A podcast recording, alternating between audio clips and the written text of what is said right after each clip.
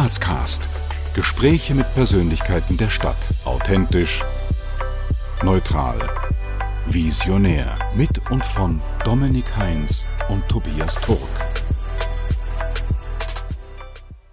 Herzlich willkommen bei Grazcast. Wir stehen heute am Opernring neben der Thalia Bar, wo normalerweise Real Talk stattfindet. Wir interviewen heute nämlich einen der Gründer und Inhaber von Real Talk, Georg Merkscher. Viel Spaß! Georg Merkscher ist Inhaber von Real Talk und Gründer von Spoken Words. Als Keynote-Speaker inspiriert er junge Menschen dazu, ihr volles Potenzial zu entfalten, keine Angst mehr vor dem Scheitern oder der Meinung anderer zu haben und mehr aus ihrem Leben zu machen. Er studierte Life-Coaching in Berlin und hat die meisten seiner Erfahrungen beim Bereisen von sechs Kontinenten mit Rucksack und ohne Handy gemacht. Ihn zeichnet eine wahre Machermentalität mit ausgeprägter Fähigkeit fürs Treffen von Entscheidungen aus. Georg Merkscher tut, was er sagt. Sein Credo? Habe den Mut, mit deiner Unterschrift zu unterzeichnen. Lieber Georg, herzlich willkommen in unserem Format. Ich sag danke. Georg, ich habe in den letzten Jahren habe ich dich schon ein paar Mal auf der Bühne erleben dürfen und was mir immer aufgefallen ist, sobald du die Bühne oder generell einen Raum betrittst, äh, steigt das Energielevel ins fast Unermessliche. und daher würden, würde uns jetzt interessieren, was dich antreibt. Also was ist dein Drive und vor allem auch was ist, ja, ähm, wie, wie kommt es bei dir zur Furchtlosigkeit vor der Meinung anderer? Ich glaube, jeder, der sein Ding gefunden hat oder in seinem Flow ist, streut die Energie aus. Es muss nicht so sein wie ich, ich bin halt extrovertiert, auch introvertiert, wenn du denen in die Augen schaust und die machen ihr Ding, die streuen. Aber das ist nicht so ein Bababab, ich bin eher ein Bababab-Mensch und es gibt auch Bibibib-Typen, aber es ist die gleiche Energy. Es wird nur anders ausgestrahlt. Deswegen glaube ich, dass jeder, der im Flow ist und seine Berufung gefunden hat, diese Orge Ding macht. Und ich habe ja Angst vorm Sprechen immer gehabt vor der Bühne.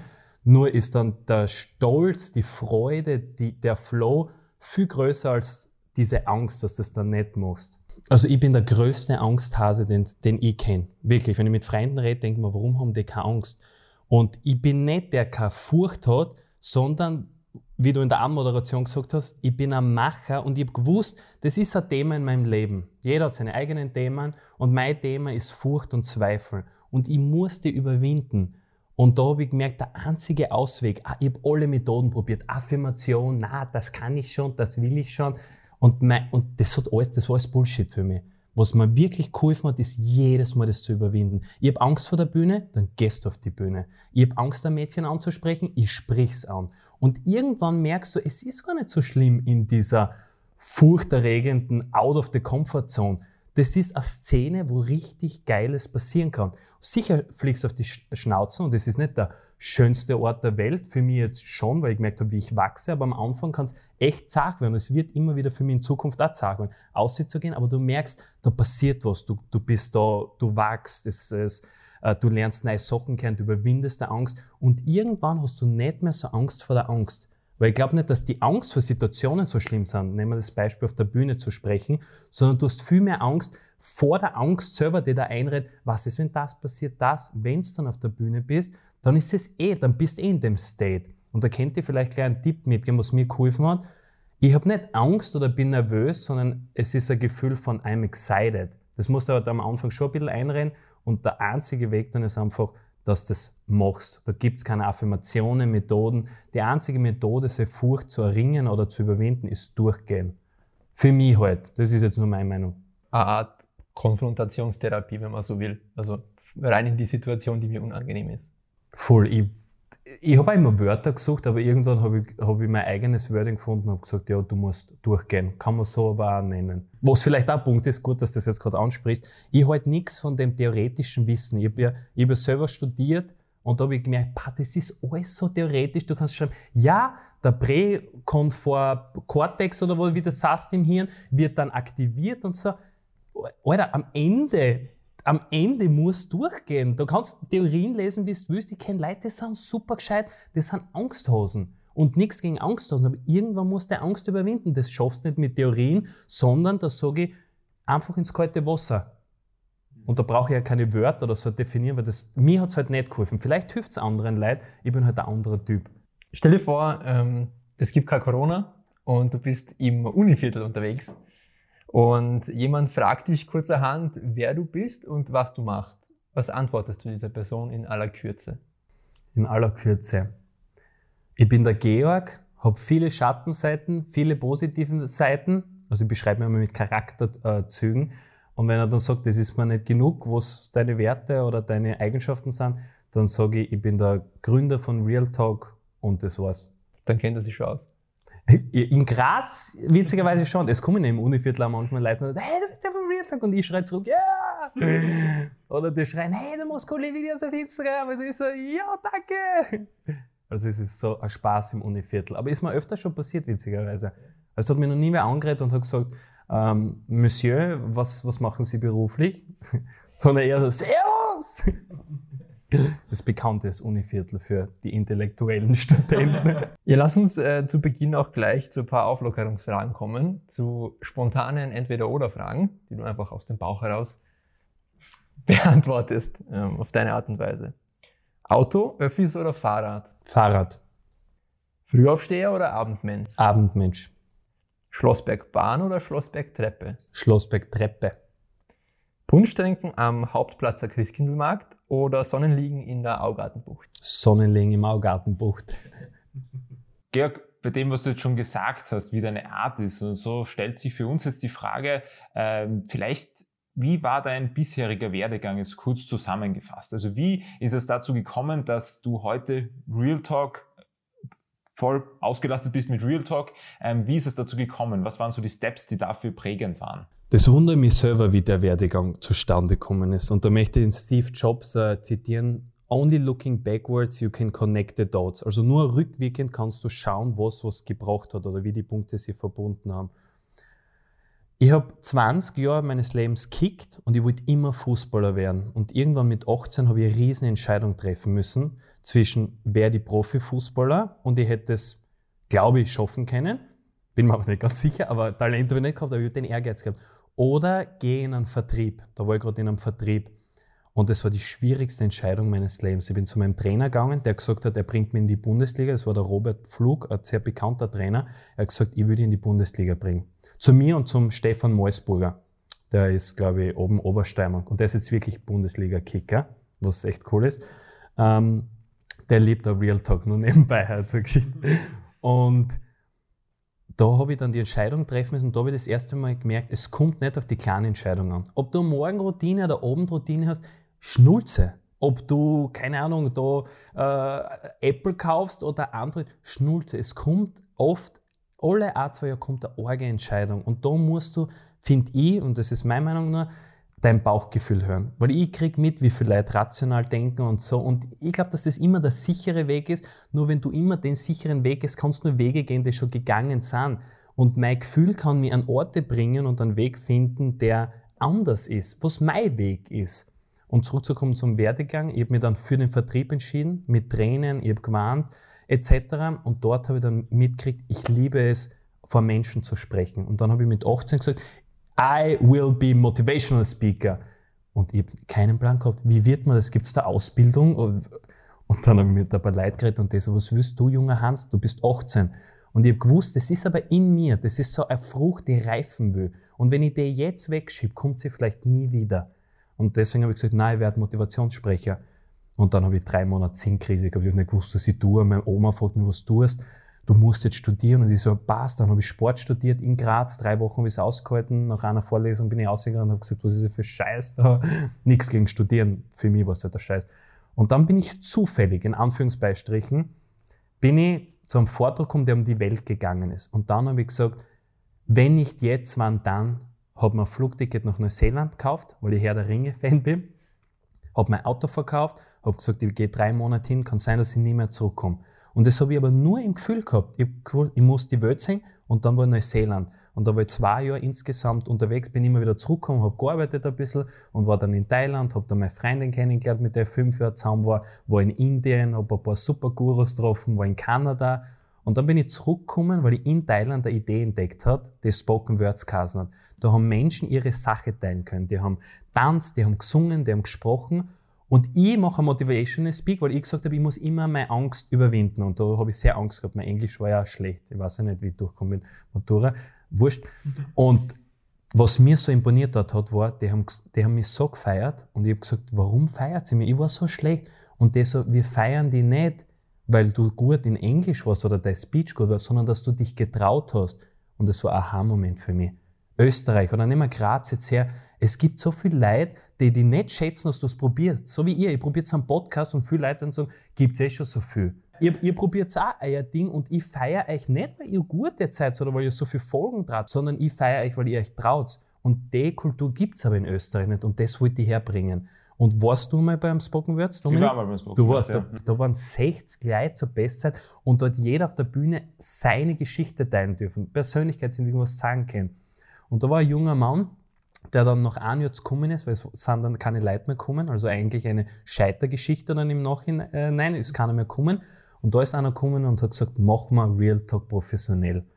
Und so ist dann Real Talk entstanden. Aus einer gescheiterten Idee ist Real Talk entstanden und jetzt, also wenn man sich jetzt anschaut, ich kann selber nicht glauben, wie gut es läuft, was wir für Feedback kriegen, dass wir im ORF sind oder Zeitung. Das ist jetzt so, und das habe ich nicht planen können. Ich bin nicht der Orge, der jetzt Real Talk mit meinem Partner in Philipp Zaum aufgebaut hat, sondern das waren alles die Schritte, was ich gesetzt habe. Vom Reisen, vom Spoken Words, vom Fußball, vom, dass ich, mich, dass ich Leute auf der Straße angesprochen habe. Das war alles bis jetzt. Und erst jetzt rückblickend kann ich schauen, Real Talk hätte es nie gegeben, wenn der Philipp und ich nicht vor Geschichten gehabt hätten, die wir umgesetzt hätten. Real Talk wäre jetzt nicht das. Und deswegen, ja, das ist so mein Werdegang. Wir haben ja auch äh, mitgekriegt, dass du mal äh, vielleicht eine nette Anekdote über ein Jahr lang ein Blumenverkäufer warst. Wir uns da richtig informiert? Sieben Monate, acht Monate. das war lustig. Wie ist es dazu gekommen, dass du Blumenverkäufer warst? Ist auch so eine Geschichte. Also bei mir ist nichts geplant gewesen in dem, in dem Leben. Ich bin zurückgekommen von Neuseeland und dann sagt ein Freund von mir, ein guter, du, meine Tante hat ein Blumengeschäft und die brauche im Sommer einen Fahrer. Und ich so, Blumen taugen mir voll. Und, und, und gearbeitet habe ich auch noch nie gescheit. Ich muss das auch kennenlernen. Und so habe ich dann dort gearbeitet. Das war wirklich eine geile Zeit. Und vielleicht nochmal kurz auf deine Auslandsreise zurückzukommen. Ähm, dass du schon erzählt, dass du in Thailand dieses, dieses Erlebnis gehabt hast, ähm, wo sie dich gefeiert haben, allein dafür, dass du eben den Mut aufgebracht hast. Was waren denn sonst noch so prägende Ereignisse auf deiner Reise, die, die dich jetzt zu dem gemacht haben, der du heute bist? Eine ganz starke Geschichte. Das war mit Neuseeland verbunden. Ich habe so Angst, ich habe, na, bis ich den Flug gebucht habe und mein Auto verkauft habe und, und so, habe ich null Angst verspürt und ich habe gedacht, I am the superhero. Und irgendwann denke ich mir, das gibt es ja nicht, ich habe keine Angst, ich, ich traue mich da drei Monate, ich bin ja ohne Handy und ohne Computergeist, das heißt, da, die können mir alle entführen und weiß nicht, was man sich noch vorstellt. Und das erste Mal, dass ich aber die Angst verspürt habe, und da ist sie wirklich wie ein Schlag in die Fresse gekommen, war am Fl äh, Flughafen in Sydney. Der letzte, das war der letzte Flug dann nach Neuseeland, Sydney, Auckland. Und ich habe mir gedacht, was tue ich? Ich bin ein Mama-Kind, ich kann nicht kochen, ich, ich weiß nicht, wie man mein Zelt aufstellt, ich weiß nicht, ob man in einem Hotel schlafen kann, weil mein Ziel war nie in einem Hotel zu schlafen, das habe ich auch geschafft dann. Was, was tue ich? Ich kann ja nicht einmal Englisch. Und dann ist der Flug aber verspätet gewesen, zehn Minuten, weil einer zu spät gekommen ist. Und ich bin letzte Reihe gesessen, rechts neben mir einer und ich bin links gesessen und in der Mitte war ein Sitz frei. Und dann denke ich mir, bah, zum Glück habe ich wenigstens einen Sitz noch frei, weil du fliegst ja, ich bin ja 34 Stunden geflogen denke mir, und dann kommt aber genau der, der spät kommt, setzt sich genau neben mir hin. So. Und zwei, drei Bier schon intos und dann sagt er, What do you do when you go out of the airport? Also was tust du, wenn du aus dem Flugzeug rausgehst? Und ich schaue mir an, fange fast zum Rennen und sage, ich weiß es nicht. Und der so, okay. Ja, meine Mutter holt mir ab, schlaf einmal zwei, drei Nächte bei mir, akklimatisier die und dann schaust. Und dann habe ich bei der Frau zwei, bei seiner Mutter zwei, drei Tage geschlafen und ich habe mir gedacht, im schlimmsten Moment deines Lebens, wo ich am meisten Angst gerade verspürt habe, kommt das Leben und sagt, vertraue einfach, es wird schon. Aber dass der sich genau neben mir hinsetzt und hat zwei, drei Bier intus und ich wollte nicht einmal mit dem reden und dann, ich habe die, das war der Startpunkt, wo ich gemerkt habe, vertraue dem Leben. Das hat mir am meisten bis heute noch, kommt die Geschichte immer wieder her, weil ich halt so große Angst gehabt habe. Das war eine Geschichte, ja. Das heißt, was man jetzt so vielleicht ein bisschen auch schon raushört, ist, dass du schon ein Mensch bist, der auf sein Bauchgefühl hört und das auch empfehlen kann. Definitiv, ja. Das hat mich bis dato zu all den Dingen geführt, wo ich jetzt bin und, und ich bin sehr stolz drauf. Und ich sage immer, braves Bauchgefühl. Ja, und in deiner Tätigkeit als Real Talk-Organisator hast du ja zusammen mit Philipp Wuriger schon bereits namhafte Persönlichkeiten zu Gast gehabt. Unter anderem Bürgermeister Siegfried Nagel, Antenne-Moderator Thomas Seidel, Firmengründer von Jacques Clement, Alfred Riedl, Investmentbank Gerald Hörhan und viele weitere. Und wir würden jetzt gern einfach ins operative Tagesgeschäft eines Real Talk-Organisators blicken. Äh, Georg, kannst du vielleicht uns einfach kurz ja, schildern, wie ein typischer Arbeitstag bei Real Talk aussieht? Das ist eine sehr schwere Frage, weil ohne Philipp wäre verloren. Der ist der Organisa das Organisationstalent und ich klinge mir immer wieder wo ein, klinge mir aus. Aber ich versuche einen Tag zu beschreiben. Ja. Ich komme ins Büro um 9 Uhr circa, weil vorher habe ich eine längere Morgenroutine, damit ich fit und so bin. Ähm, und da schalte ich den Computer ein, rede mit dem Philipp so 15 Minuten und dann schauen wir uns meistens an, was ist heute wichtig und was ist unwichtig, weil wir haben 100 To-Dos circa auf unserer To-Do-Ist-App und alle erscheinen wichtig und da tun wir dann in der Früh gleich sagen, na, das und das ist heute uns wichtig. Ähm, und dann arbeiten wir zwei, drei Stunden, haben dann eine Mittagspause von ein bis zwei Stunden, wir wohnen von unserem Büro nicht weit entfernt und dann arbeiten wir so, wie es uns taugt, aber meistens zwischen 14 bis 18 Uhr.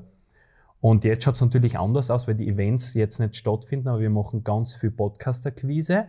Unser Hauptding ist aber die Moodbox. Da müssen wir die Website von der Moodbox, den Webshop, äh, die Vertriebswege immer wieder neu durchsprechen. Logistik ist jetzt auch dazugekommen, weil wir selber die Moodbox verschicken. Dann kommt fast jeden Tag Instagram- und Facebook-Planungen ein, dass wir da immer die Reichweite aufbauen. Blogartikeln ist sehr viel Mitarbeitergespräche und wie wir wen und wen einsetzen und natürlich dann Projekte, die erst in der Zukunft sind, aber jetzt schon handeln müssen, wie zum Beispiel wir planen Workshops, wir planen andere Boxen, äh, in welche Richtung gehen wir, große Event, ja, schaffen wir das in dem September. Also es sind sehr viele Fragen und dann kommen aber natürlich jeden Tag auch zwei Stunden Kleinigkeiten ein, wie du kriegst Post von Energie Steiermark, dann kriegst Post von irgendwelche Hanseln, was du denkst, oh scheiße, was muss ich das ausführen oder nicht. Also es kommen am Tag immer unterschiedliche Sachen, was mir an Real Talk aber auch so sehr taugt, weil es ist nicht normal, ich weiß nicht, was morgen passiert. Mhm. Weil ich es selber strukturieren kann, deswegen bin ich ja selbstständig, weil ich will nicht, dass einer kommt und sagt, heute ist das wichtig und ich so, Chef, ich habe keine Lust und er so, ja, aber ist wichtig. Deswegen taugt es mir so, wie wir es machen. Bin sehr happy. Du wirkst ja schon, oder du bist eigentlich ein ziemlicher Machertyp. Wie schwer ist es in Zeiten von Corona, als so ein Machertyp seine Füße stillzuhalten und keine Events organisieren zu können? Wie hart hilft euch das? Oder wie, wie sehr vermisst du einfach die Bühne auch ähm, als, als Keynote-Speaker? Also Macher ist überhaupt nicht schwierig, weil jeder, der sagt, dass er in Corona wenig machen kann oder nichts machen kann, ist für mich eine Ausrede, weil du immer was machen kannst. Du hast ja so viele Ideen und hoffentlich auch irgendwo niedergeschrieben und dann kannst immer was umsetzen. Das heißt, ich habe in Corona mehr gemacht wie vor Corona. Und die Events gehen mir extrem ab, weil jetzt sitzen wir in unserem Büro, machen Logistik, du darfst keine Leute sehen, das macht mich traurig, aber dadurch, dass ich keine Zeit für traurig sein mir nimm während dem Arbeiten, weil ich mache, fühle ich mich ja nicht schlecht. Es ist ja nicht, dass ich meine Traurigkeit verdränge. Wenn ich traurig bin, bin ich traurig. Aber dadurch, dass ich so viel mache oder wir so viel machen, merkst du die Traurigkeit nicht, weil du bist beschäftigt mit Umsetzen. Schlimm wäre, wenn man nichts tun würde und gesagt hätte, na, keine Events, schauen wir mal, wann die kommen, down. Das hätte uns innerlich zerstört, glaube ich. Ich vermisse die Bühne sehr, aber was ich viel mehr vermisse, ist der Austausch zwischen den Menschen. Die sie in den Arm nehmen und schreien und lachen und sagen, geil und ich fühle mich so gut und danke und dieses Feedback, was wir für unsere Arbeit kriegen. Jetzt kriegen wir natürlich weniger Feedback und nur auf Instagram und so, aber Worte sind nicht so stark und aussagekräftig wie eine Umarmung oder ein Warnen, dass die Leute sagen, Alter, danke, dass das und das organisiert habt, das hat mir da und da geholfen, das vermisse ich sehr. Du bist ja noch relativ jung und du hast erzählt, dass du schon einiges erlebt hast. Ähm, Sachen waren dabei, wo du sagst, du bist gescheitert. Es waren aber sicherlich auch einige Erfolge mittlerweile auch dabei. Wenn du so zurückblickst, was wäre so für dich der persönlich größte Erfolg, auf den du einfach am, am meisten stolz bist? Dass ich mich traut habe, Real Talk zu gründen. Weil ich so oft mir gedacht habe, ich bin, ich bin nicht gut genug, ich schaffe das nicht, keiner wird für das zahlen. Du weißt, das Spoken Word zwar gratis, dass wir das nicht schaffen werden, dass es zu risikohaft ist. Und dadurch, dass das so eine Herausforderung war, im Nachhinein ist es einer der schönsten Gefühle jetzt da. Aber es gibt sicher noch andere, aber ich, das ist das, was mir als erstes jetzt eingefallen ist. Mir ist noch eine Frage eingefallen, nämlich zum, zum Thema Arbeitsalltag. Ähm, du hast schon kurz erwähnt, du hast in der Früh so eine, deine Routine, um fit zu bleiben. Wie schaut denn die Routine genau aus? Immer Fenster aufreißen nach dem Aufstehen. Dann tue ich immer das Bettzeug dorthin. Das ist wichtig für mich. Dann gehe ich aussehen, barfuß, immer, äh, nur mit dem Handtuch überdeckt. Ich habe einen Garten zum Glück und keine Nachbarn, die schauen. Und dann, ich, tue, ich gehe immer barfuß, weil ich gelesen habe, wegen die Antioxidantien und so, das taugt mir voll. Und ich bin gleich voll wach, weil es ist immer kühl im Winter wie im Sommer. Dann trinke ich einen halben Liter Zitronensaft und dann mache ich so fünf Minuten Yoga dann gehe ich zurück, tue die Bettdecke wieder auf, weil das ist mein erster Task, auf den ich stolz bin. Ich mache immer mein Bett. Ich gehe nie aus und mache mein Bett nicht, weil am Abend komme ich heim und fühle mich großartig. Dann lese ich während dem Zitronensaft, äh, genau, das gehört zum Zitronensaft noch dazu, lese ich immer zehn Minuten in einem Buch, was ich gerade ähm, lese und dann bin ich fertig. Wann stehst du auf? Boah, ja, immer unterschiedlich. Zwischen sieben und acht derzeit. Es hat schon Phasen gegeben, wo ich um elf aufgestanden bin. aber auch, wo ich um fünf aufgestanden bin. Aber das ist echt nicht mehr Zeit. Das, das schaffe ich nicht. In deinem täglichen Schaffen hast du sicherlich bestimmte Ziele, denen du, die, die du verfolgst, äh, nach denen du strebst. Jetzt auf Graz bezogen, was ist denn deine Vision für Graz oder eventuell auch äh, darüber hinaus? Meine Vision für Graz ist, dass die Vorreiter werden und sie trauen, Dinge umzusetzen, wo wir ganz genau wissen und klar wissen und jeder, der ein bisschen Internet hat, das weiß, dass wir ökologisch Dinge machen können, wirtschaftlich viel besser. Und meine Vision wäre, dass wir die Ersten sind, die zum Beispiel grüne Dächer haben. Ich weiß, es geht schwer, weil wir so schöne Dächer haben, aber dort, wo es halt möglich ist, wir müssen ja nicht gleich alles verändern.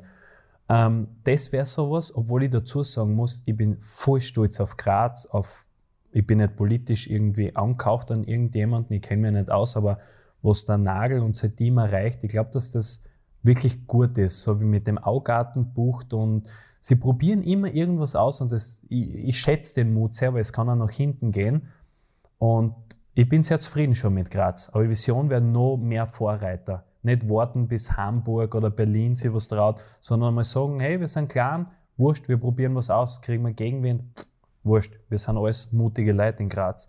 Du als Motivational Speaker, ich sage mal, das ist jetzt ein Beruf unter Anführungszeichen, der doch einem gewissen Gegenwind gegenübersteht teilweise. Das heißt, es gibt da gewisse Skeptiker und Kritiker, die das ja vielleicht äh, einfach nicht ernst nehmen.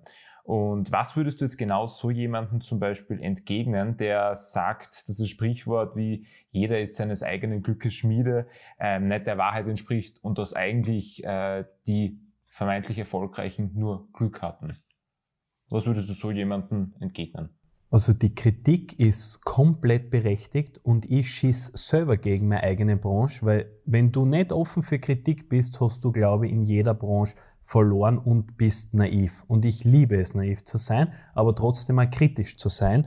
Und es stimmt, man braucht nicht immer Motivationsspeaker und jeder Motivationsspeaker sagt ja, jeder sollte uns hören und so. Das stimmt nicht. Es gibt da gewissen Zeitpunkt und Phasen in deinem Leben, wo es sehr gut tut, andere Impulse kennenzulernen, weil manchmal bist du so in deiner Bubble und Motivationsspeaker, das habe ich bei fast bei jedem Seminar bemerkt, die geben irgendeinen Impuls, der die in irgendeine Richtung bringt. Und auch wenn es negativ ist, ist es am Ende positiv, weil wenn es dir mehr an Schmerz einbringt, hast du mehr das Gefühl, dass du es auch trotzdem verändern willst.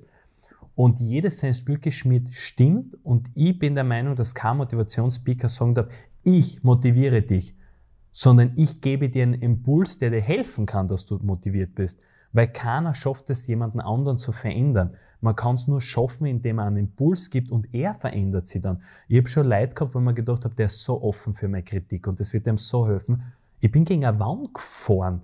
Einfach weil er nicht bereit für die Worte war oder weil meine Worte einfach nichts geholfen haben. Aber ich glaube, jeder, der bereit ist und sich fühlt, er will so zum Seminar gehen oder so, dann ist es richtig, weil da wird schon irgendwas passieren. Und oft ist es ja nicht nur, dass der Motivationsspeaker was macht, sondern die ganze Energie im Raum.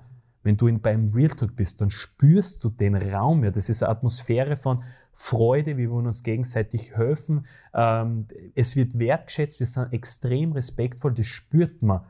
Und wenn ein Motivationsspeaker, gibt es auch Motivationsspeaker wie in jeder Branche, die schwarze Schafe sind und ja, das muss man in Kauf nehmen. Aber ich verstehe das vollkommen, dass die Branche kritisiert wird. Ich sage auch nie, dass ich ein Motivationsspeaker bin, sondern ich sage immer, ich bin ein Speaker. Das, was ich mache, ist, ich spreche und ich liebe es zu sprechen, aber ich motiviere keinen. Ich bin eher der, der sagt, hey, wir dürfen schwach sein und aus dieser Schwäche, dass sie eine Stärke entwickelt. Weil erst wie ich gemerkt habe, ich bin schwach, bin ich stark geworden. Vorher war es nur ein Schein. Jetzt dadurch, dass ich angreifbar bin, was ich auch nicht immer schaffe, ich bin noch nicht perfekt, na, ich will ja gar nicht perfekt sein, aber dadurch, dass ich meine Schwäche gezeigt habe, bin ich fast unverwundbar. Weil wenn, wenn ein Dicker sagt, ja, ich bin dick und das taugt mir, dann kann keiner mehr sagen, hey, du fette Sau. Weil das tut dem nicht weh, weil er eh selber sagt, ja, ja ich weiß eh, das tut nicht weh. Weh tut es erst, wenn du einen Schein machst oder so, nein, ich bin selbstbewusst, dann sagt einer, du bist nicht selbstbewusst und du sagst, äh, äh, äh. Du bist ja als Person schon sehr extrovertiert. Und äh, ich könnte mir vorstellen, dass das vielleicht nicht bei jedem gut ankommt, dass du vielleicht ab und zu auch mal aneckst. ja, wie, sehr. wie gehst denn du persönlich mit Kritik um? Ich habe auch einmal in die Psychotherapie gebracht. Das war ein Freund von meiner, von meiner Schwester und ich sage zu ihm, du, du tust immer so cool und so, aber ich, ich, ich, ich spüre das, dass es da nicht so gut geht. Der war so hass auf mich und zwei Wochen später hat er sich dann einliefern lassen. Und ich war, ich war mich so schlecht gefühlt. Ich habe gesagt, ich darf das nicht, ich darf nicht mehr anecken. Und irgendwann bin ich drauf gekommen, hey, ich bin nicht verantwortlich für andere Gefühle, weil was ich nicht mache, ist absichtlich jemandem weh zu tun. Das ist für mich eine Pflicht, ein Credo, ein zehntes Gebot oder ein öftes Gebot. Ähm, ich darf absichtlich niemanden verletzen. Wenn ich jemanden unabsichtlich verletze mit meiner Art, es klingt schier und, und es tut mir leid, wenn sich da wieder wer angegriffen fühlt, aber es ist not my business. Wenn ich so bin, wie ich bin und jemand kommt mit dem nicht klar, der muss ja nicht mit mir gleich in eine Partnerschaft gehen. Ja, dann geht er mal halt aus dem Weg. Aber es kostet mir extrem viel Energie. Und es kostet jedem Menschen Energie, wenn du immer Masken aufsetzen musst. Na, ich mag nicht da anecken und ich bin da konfliktscheu und so. Ich weiß, dass ich aneck und ich weiß, dass ich Menschen dadurch die Chance gebe, eine, eine Meinung über mich zu haben. Entweder man mag mich oder nicht. Ich finde es schlimm, wenn man sagt, ja, wenn man den gar nicht sieht, weil der nirgendwo aneckt. Da ist mir lieber, dass die Menschen das Gefühl haben, hey, da weiß ich, den mag ich, den mag ich nicht. Das ist für mich Klarheit. Und für mich selber vor allem Klarheit, weil ich bin, wie ich bin und das gibt mir extrem viel Sicherheit. Und dass ich da anecke, das weiß ich und, und, und viele Leute schimpfen über mich und sagen es mir auch direkt und mit dem muss ich halt umgehen. Es bringt ein Opfer, wenn, wenn du deine Seite sagst, aber viel mehr gute Punkte wie, wie, wie Opfer. Um jetzt den Bezug zu, zu Graz wiederherzustellen, was würdest du sagen, wie du in deiner Rolle als Organisator, Organisator von Real Talk, aber auch als Keynote Speaker dazu beiträgst, dass du die unterschiedlichsten Facetten unserer Stadt formst? Ja, gute Frage. Ich würde sagen, wir, so wie ich vorher gesagt habe, ich würde gerne, dass Graz Vorreiter sein. Dadurch, dass wir die Real Talk Events machen, und es gibt es in Österreich in der Form ganz selten und eher in Großstädten, tragen wir dazu bei, meine kleine Utopie von Graz aufrechtzuerhalten und sogar zu pushen. Weil wenn jeder seine Kreativität in Graz einbringt, dann geht da was weiter. Ich will nicht immer nur sagen, der Bürgermeister und der soll was machen. Ich scheiß drauf, ob die was machen oder nicht. Ich mache mein Ding. Ich rede sehr schlecht über das Schulsystem, weil ich es einfach nicht gut finde. Das heißt aber nicht, dass ich meinen Kopf in den Sound stecke und sage, man macht sie immer, sondern ich mache mein eigenes Event.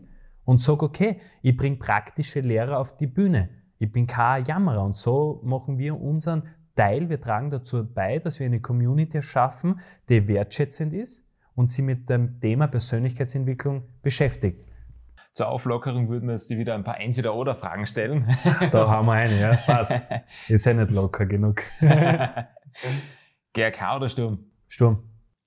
80-10 oder 80-20?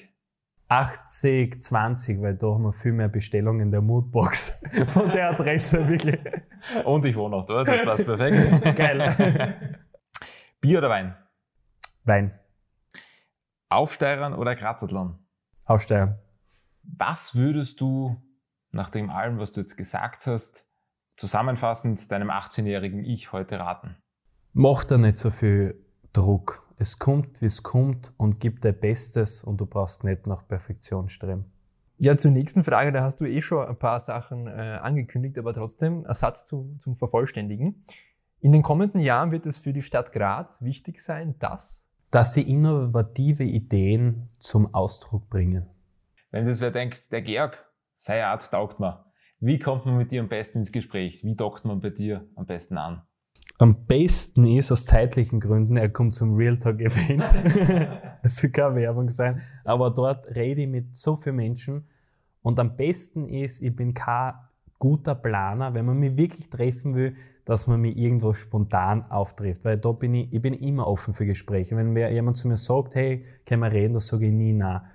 Online ist es schon schwieriger, weil ich wirklich schon manchmal Anfragen kriege, wo ich absagen muss, was mir wehtut, aber es ist aus zeitlichen Gründen nicht immer möglich und deswegen am besten spontan mir irgendwo versuchen, in, hinterm Busch zu warten und dann aufzuspringen. So wie ich es beim Nagel gemacht habe, dass er zu uns kommt. Da habe ich auch gewartet, wo ist er? Und dann pop. ähm, ich habe gesehen auf deiner Website, da steht geschrieben, ich liebe es, das Leben der Menschen zu optimieren, aber nicht, äh, damit sie noch näher zum Burnout kommen, sondern Zeit für die wirklich wichtigen Dinge im Leben finden. Was sind aus deiner Sicht denn die wirklich wichtigen Dinge im Leben. Ist das nicht für jeden was Individuelles? Deswegen habe ich ja keine Beispiele geschrieben, sondern die wichtigen Dinge. Für mich ist voll korrekt. Äh, jeder hat seine eigenen Sachen. Ähm, falls es interessant ist, für mich ist es Zeit für Freunde, Zeit für mich selber, in der Natur zu sein. Da lade ich mich auf, wenn ich irgendwas, einen Stress gehabt habe. Eine sinnvolle und sinnstiftende Arbeit zu haben, und Bewegung. Das wären für mich wichtige Dinge.